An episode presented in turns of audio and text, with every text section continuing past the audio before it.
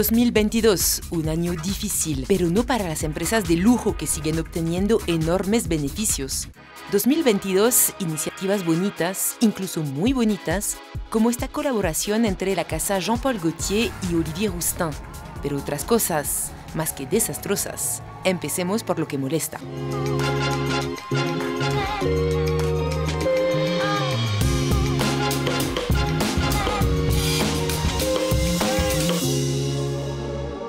El escándalo. Balenciaga presenta a niños que llevan peluches con arneses al estilo SM. Se le acusa de promover la pornografía infantil. Balenciaga de nuevo con un desfile que tuvo lugar en una montaña de barro, marcado por la presencia del muy controvertido Kanye West, que desató la indignación y la ira por una serie de tweets antisemitas. Pero Balenciaga, que empezó bien el año rindiendo homenaje a los ucranianos con una escenografía singular. Los maniquíes luchan contra las ráfagas de nieve, arrastrando lo que parecen bolsas de basura.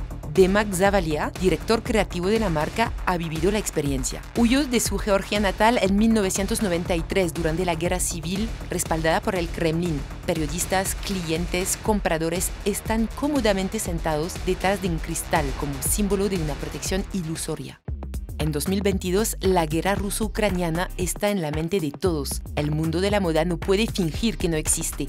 La Semana de la Moda de Berlín rinde homenaje al diseñador ucraniano Jean Gritzfeld.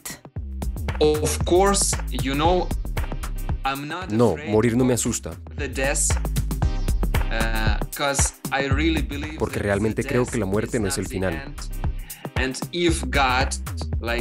Y si Dios dice que mi vida es estar aquí, my way is like to be there, yeah, or to yeah, o ir a luchar, entonces iré a luchar. Like fighting. La Semana de la Moda de Túnez acoge en una escenografía alucinante a la estilista ucraniana Kristina Laptso.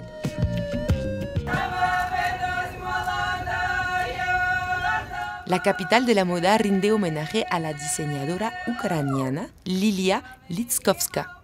Gran parte de mi familia está hoy conmigo. Mi hija, mi madre, mi héroe, mi marido, que es un oficial del ejército.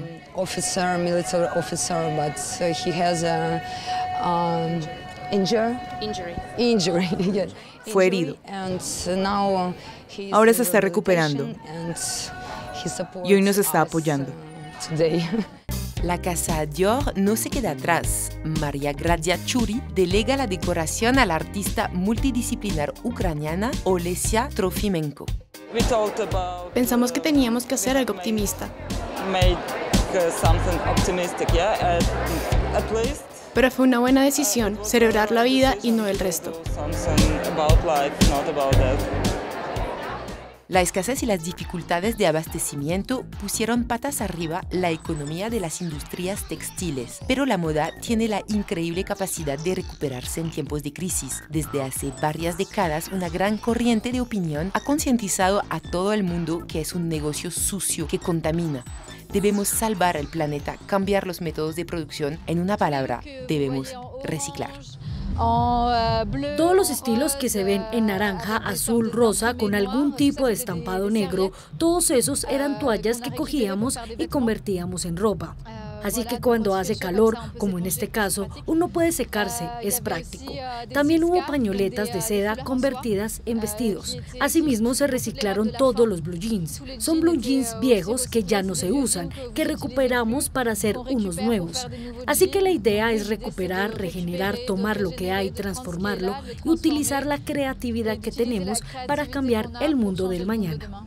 Un mundo del mañana donde ya se mezclan dos tipos de realidad, la real y la virtual. En el campus del Instituto Francés de la Moda de París, los estudiantes trabajan en un nuevo programa.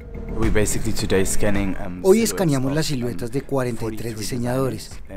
Seleccionamos una silueta por colección y hacemos escaneos fotogeométricos de 150 a 180 imágenes.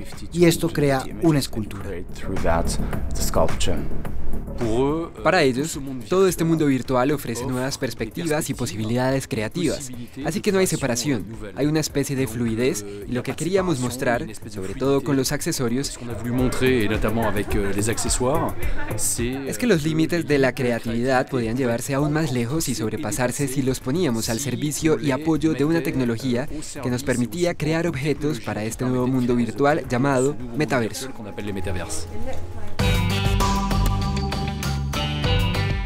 Entonces, ¿este nuevo mundo, infierno o cielo? Tal vez para algunos sea un paraíso artificial, pero hoy lo cierto es que se impone como un paraíso muy real para todas las empresas que invierten sumas colosales de dinero, con el riesgo de que allí se encuentre la lógica que ya encontramos en las redes sociales, que es una lógica que encierra a cada persona en su propia burbuja. Así que hay mucha esperanza, hay mucha preocupación. Ya veremos qué pasa. ¿En 2023 seguirá siendo la moda un sueño?